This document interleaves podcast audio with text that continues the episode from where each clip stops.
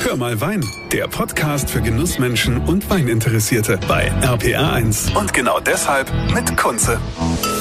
Schön, dass ihr wieder mit dabei seid hier bei Hör mal Wein. Ihr wisst, der deutsche Wein liegt mir am Herzen und vor allen Dingen auch der Nachwuchs. Bei uns in Rheinland-Pfalz sind wir ja zurzeit besonders stolz, weil wir den besten Jungwinzer Deutschlands haben. Der kommt aus Rheinhessen. Der kommt aus Ingelheim. Die Deutsche Landwirtschaftsgesellschaft, die hat gesagt, der Mann kriegt den höchsten Nachwuchspreis, weil er im Familienbetrieb sich äh, so super engagiert. Und deshalb begrüße ich vom Weingut Menk in Ingelheim den Sebastian Menk. Herzlichen Glückwunsch. Ja, vielen Dank. Hallo. Sebastian, also du bist äh, 27 Jahre alt und die Jury hat gesagt, du bist ein super Typ, du bist der beste Nachwuchswinzer Deutschlands. Warum? Das, äh, der Wettbewerb durchläuft ja mehrere Kriterien. Man hat eigentlich ein dreistufiges System, was den Jungwinzer des Jahres ermittelt oder Jungwinzerin. Und zwar gibt es dort in der ersten Etappe einen Online-Test, bei dem man sich ähm, den Fragen über Anbau, Ausbau, aber auch Politik stellen muss, quasi in Fachwissensfragebogen, den man online mitmacht und bestehen muss, in Anführungszeichen. Äh, dann gibt es eine zweite Runde, bei der wird dann ausschließlich über das Testverfahren von der DLG des Weinwettbewerbs die Weinqualität des Winters getestet und bewertet. Und aus den zehn besten Weineinstellungen kommen dann die Finalrunde zustande, bei denen dann die zehn Winzer vor Ort weinsensorisch, aber auch offenen Fragen Rede und Antwort stehen müssen.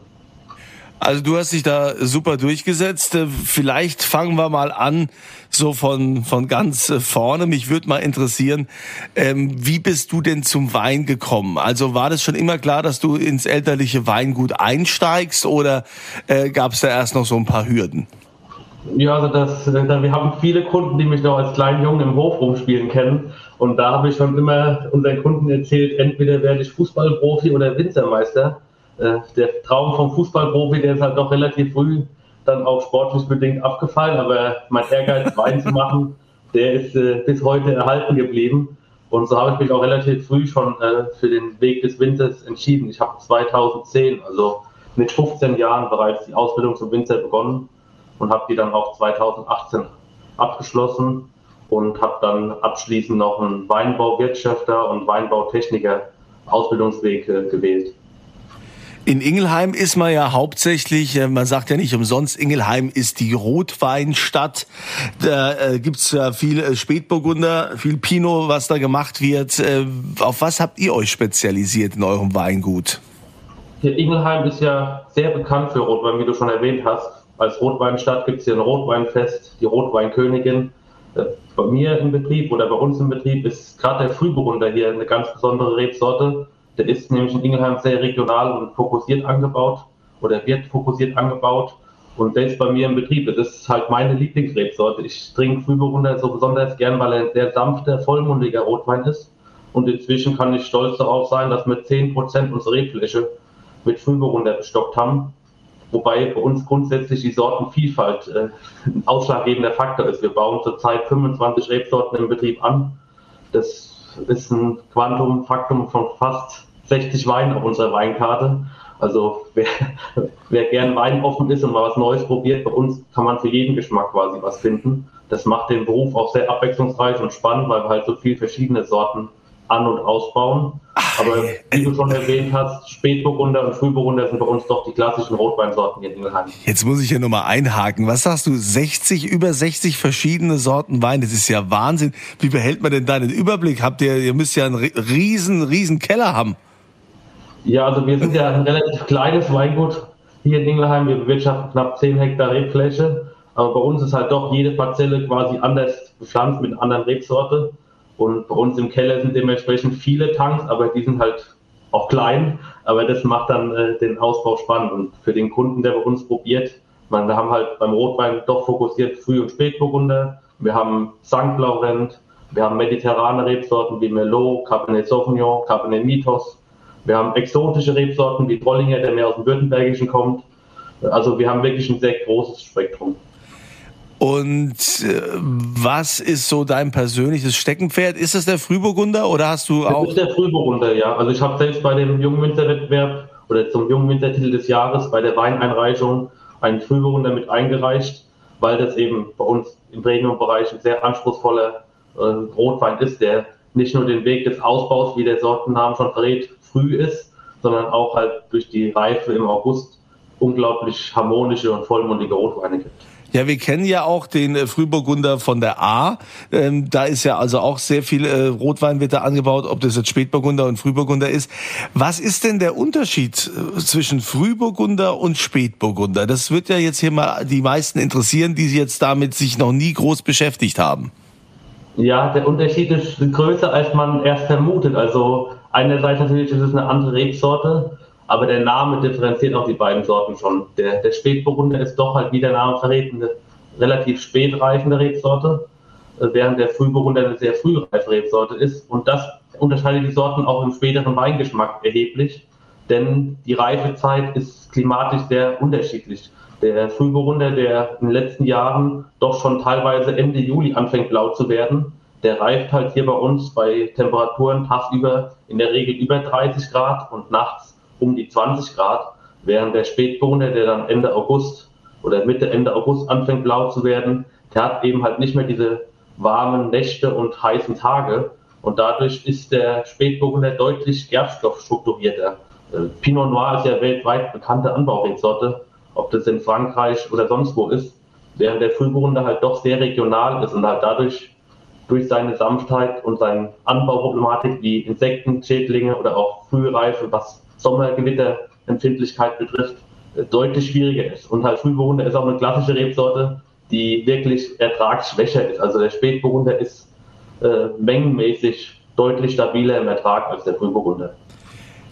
Jetzt hast du ja diese Auszeichnung bekommen. Du bist, äh, du bist also Deutschlands, ähm, sagen wir mal, bester Jungwinzer. Das äh, wurde ja quasi jetzt so so bekannt gegeben.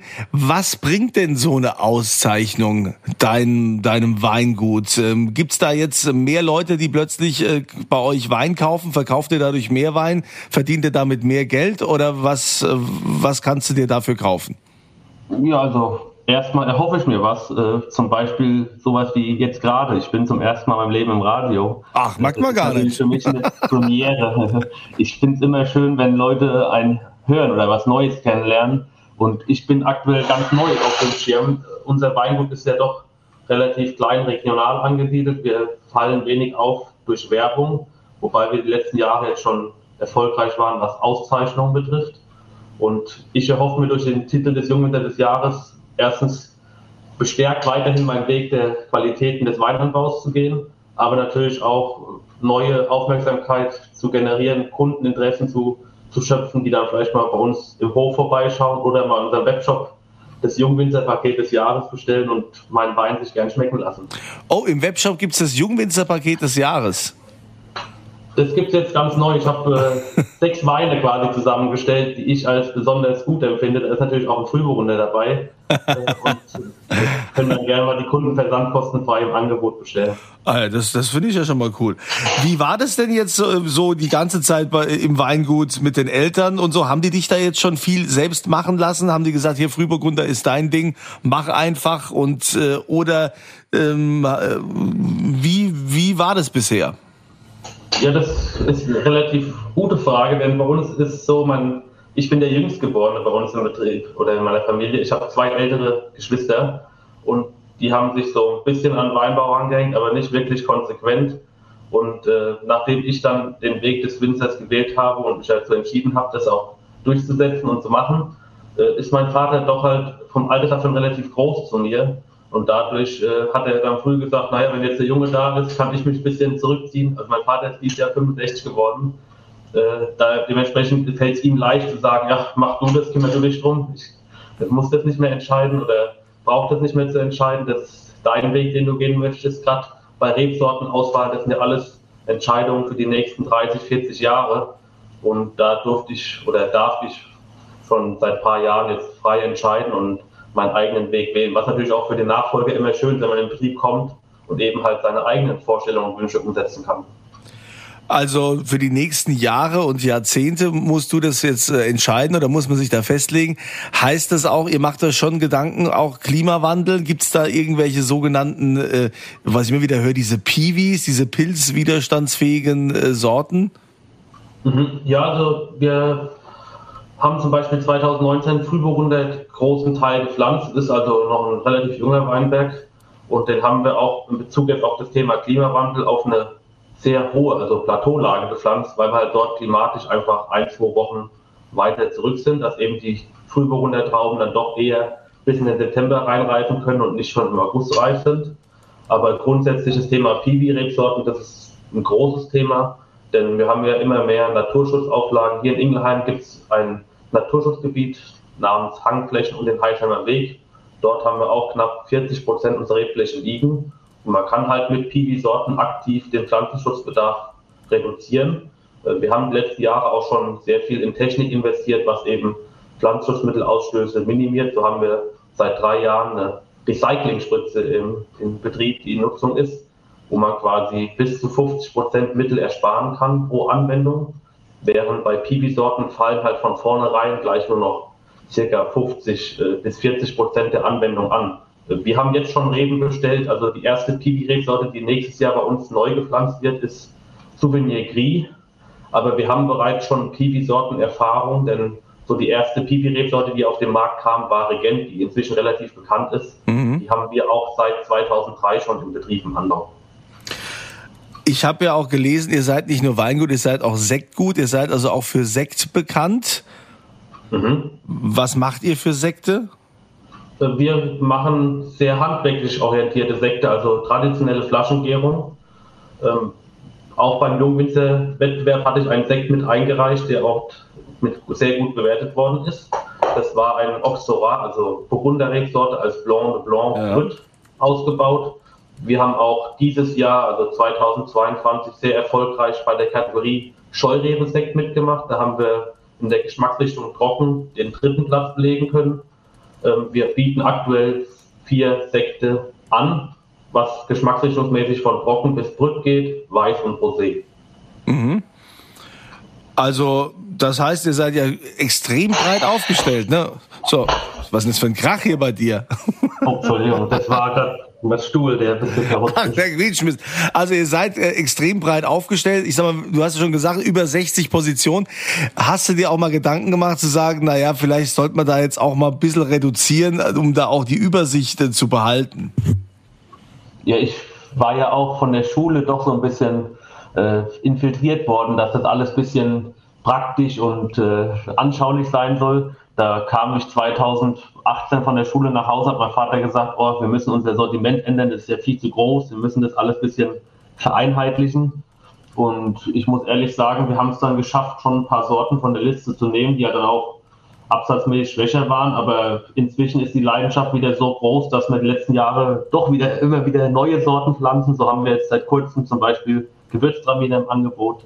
Äh, wir haben 2021 das erste Mal Merlot geerntet der jetzt demnächst auch in unserer Weinkarte erscheinen wird. Also aktuell sind wir eher wieder in Richtung Wachstum statt äh, Schrumpfen des Angebots, wobei das halt einfach die eigene Spielerei und äh, Weinbau ist quasi ein Beruf, der sehr experimentierfreudig ist.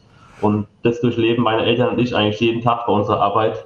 Und das wollen wir unserem Kunden und Gast gern weitergeben. Dementsprechend muss doch der ein oder andere Wein probiert werden, bevor man sich entscheiden kann, welchen man bei uns kaufen möchte. Das macht aber natürlich auch spannend. Ja, also vor allen Dingen sehr spannend, dich kennengelernt zu haben. Äh, Sebastian Menk vom Weingut Menk in Ingelheim. Er ist der beste Jungwinzer Deutschlands. So hat das die Landwirtschaftsgesellschaft, die Deutsche vom Wein und äh, das hat die Deutsche Landwirtschaftsgesellschaft so festgelegt. Er hat ja sich quasi da qualifiziert bei diesem Nachwuchspreis und ja, ich bin gespannt, was wir noch von dir hören werden. Also Rheinland-Pfalz ist auf jeden Fall schon mal sehr stolz auf dich, dass du diesen Titel trägst. Ähm, wie immer gibt's auf meiner Facebook-Seite auch Wein zu gewinnen. Da verlosen wir da das äh, Jungwinzer-Paket. Und ähm, ich wünsche euch eine schöne Zeit, eine schöne Woche und immer volle Gläser. Das war Hör mal Wein, der Podcast für Genussmenschen und Weininteressierte mit Kunze auf rpa1.de und überall, wo es Podcasts gibt.